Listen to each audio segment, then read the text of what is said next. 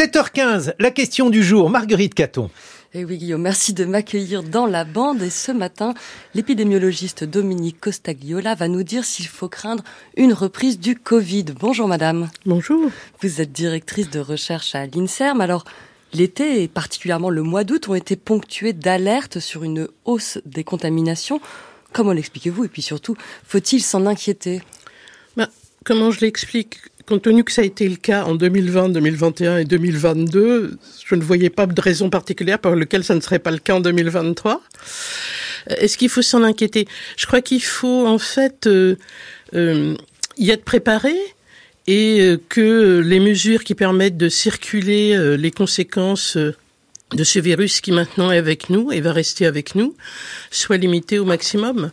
Euh, est-ce que pour autant, ça veut dire qu'il faut s'en inquiéter? Non, il faut prendre les mesures qui sont utiles, c'est tout.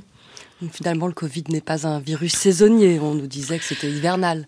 Ben non, euh, ça, on a eu des vagues à, toutes les saisons depuis 2020. Donc, euh, pour l'instant, il n'est pas du tout hivernal. C'est pas sûr qu'il le devienne un jour. Euh, voilà. Est-ce qu'il faut craindre le prétendre C'est vraiment absurde parce que on voit bien sur. Il y a un petit effet saison, c'est-à-dire en général, il circule quand même moins l'été que l'hiver. Hein ça, ça a été montré. Il y a des publications qui le montrent, y compris euh, pour la situation en France. Mais ça ne veut pas dire qu'il ne circule pas, et ça ne veut pas dire qu'il fait pas de vagues, même en été. Aujourd'hui, c'est un sous-variant d'Omicron nommé Eris qui est le plus présent sur le territoire français, mais les autorités sanitaires surveille de près un certain BA286 repéré en Israël, au Danemark et aux États-Unis. Qu'est-ce qui alerte les scientifiques dans ce variant? Juste pour dire, Eris, a priori, euh, c'est repéré sur environ 30% des séquences qui sont faites en France. Euh, il n'y a pas beaucoup de séquences qui sont faites, puisque normalement, l'enquête flash, s'il y a au moins 500 séquences, les résultats sont publiés. Or, ça fait plusieurs semaines que c'est pas publié, donc euh, on n'a quand même pas une vision très claire. Alors, ce qui inquiète avec ce nouveau variant, qui a été, disons, détecté réellement sur un nombre limité de cas, repéré dans les eaux usées dans un certain nombre d'autres pays, euh, c'est qu'il y a énormément de mutations par rapport euh, à, ses, à ses frères et que euh, ces mutations sont susceptibles d'entraîner un échappement immunitaire plus important. Et donc, ça pourrait être quelque chose qui refasse plus de formes graves, bien que on soit, on, on est tous acquis une protection, soit par la vaccination, soit par euh, les infections, soit les deux, euh, depuis que le virus euh, de la Covid circule. L'échappement Mais pour l'instant, échappement immunitaire, ça veut dire que les, les défenses qu'on a acquises vont être moins efficaces. Mais pour l'instant, on n'a pas les moyens de savoir si c'est le cas, parce que il y a trop peu de virus euh, qu'on peut associer à une forme clinique particulière pour pouvoir dire quoi que ce soit de, de qu'est-ce que ça cause. Mais simplement, c'est compte tenu du type de mutation qu'il y a sur ce virus, les spécialistes euh, virologues euh, pensent que ça pourrait être un problème.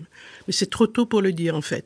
Mais en fait, ce que ça montre, c'est que juste plus le virus circule, plus il y a des nouveaux variants, et forcément, plus il est capable d'en sortir un qui pourrait être dangereux pour l'espèce humaine.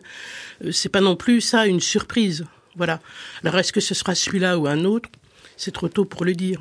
Oui, donc de mutation en mutation, on craint de voir apparaître le, plus méchant. Euh, comment on fait pour surveiller ça, Dominique Costagliola? Ben, Dans la surveillance qu'on avait jusque-là, c'était une surveillance qui était basée sur les tests. Or, c'est un fait, les gens se testent de moins en moins. D'abord, c'est le discours qu'on leur a tenu, donc euh, voilà, ils ont, ils ont suivi ça.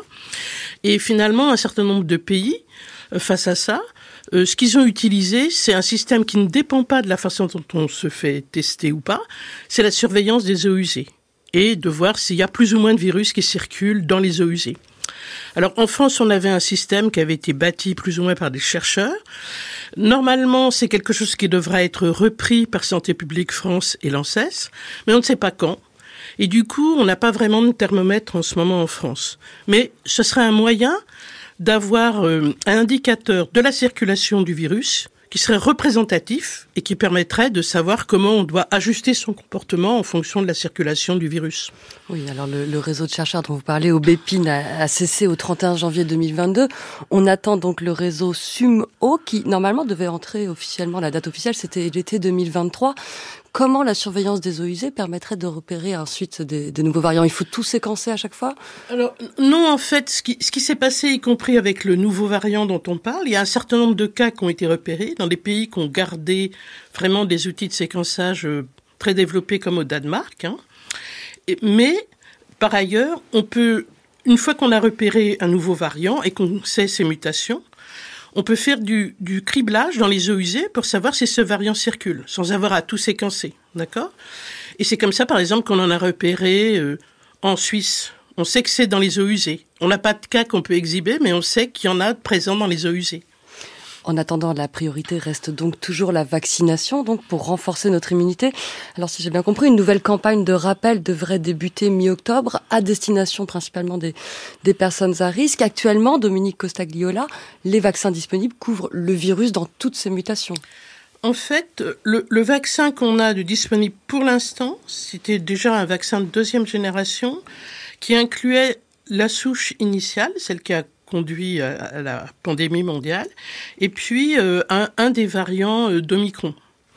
Et puis, euh, vers mai-juin, l'OMS a recommandé que pour les prochains vaccins qui allaient être mis à disposition, il fallait que ce soit une, nouvelle souche d'Omicron, qui était présente à cette époque-là, qui soit utilisée et qui est plus la souche originale. La raison pour ça, c'est que ce qu'on cherche à faire, c'est à diversifier notre réponse, notre capacité de faire face à toutes sortes finalement de virus plus ou moins différents. Et donc, c'était pas une bonne idée de garder encore la souche originale dans ce contexte-là. Donc ce, ce, nouveau vaccin, il devrait être disponible euh, genre euh, vers septembre-octobre. Et effectivement, euh, c'est ce nouveau vaccin qui sera recommandé pour la campagne de vaccination de cette année. Merci beaucoup Dominique Costagliola de ces précisions. Je rappelle que vous êtes épidémiologiste, directrice de recherche à l'INSERM. Merci d'être venue ce matin. Juste si je peux rajouter une seconde. Je vous écoute. Euh, vous avez dit c'est la chose la plus efficace. Non, il y a d'autres mesures qui pourraient être utiles pour prévenir les contaminations. C'est la qualité de l'air, donc c'est l'aération, la filtration, et c'est bien sûr le masque.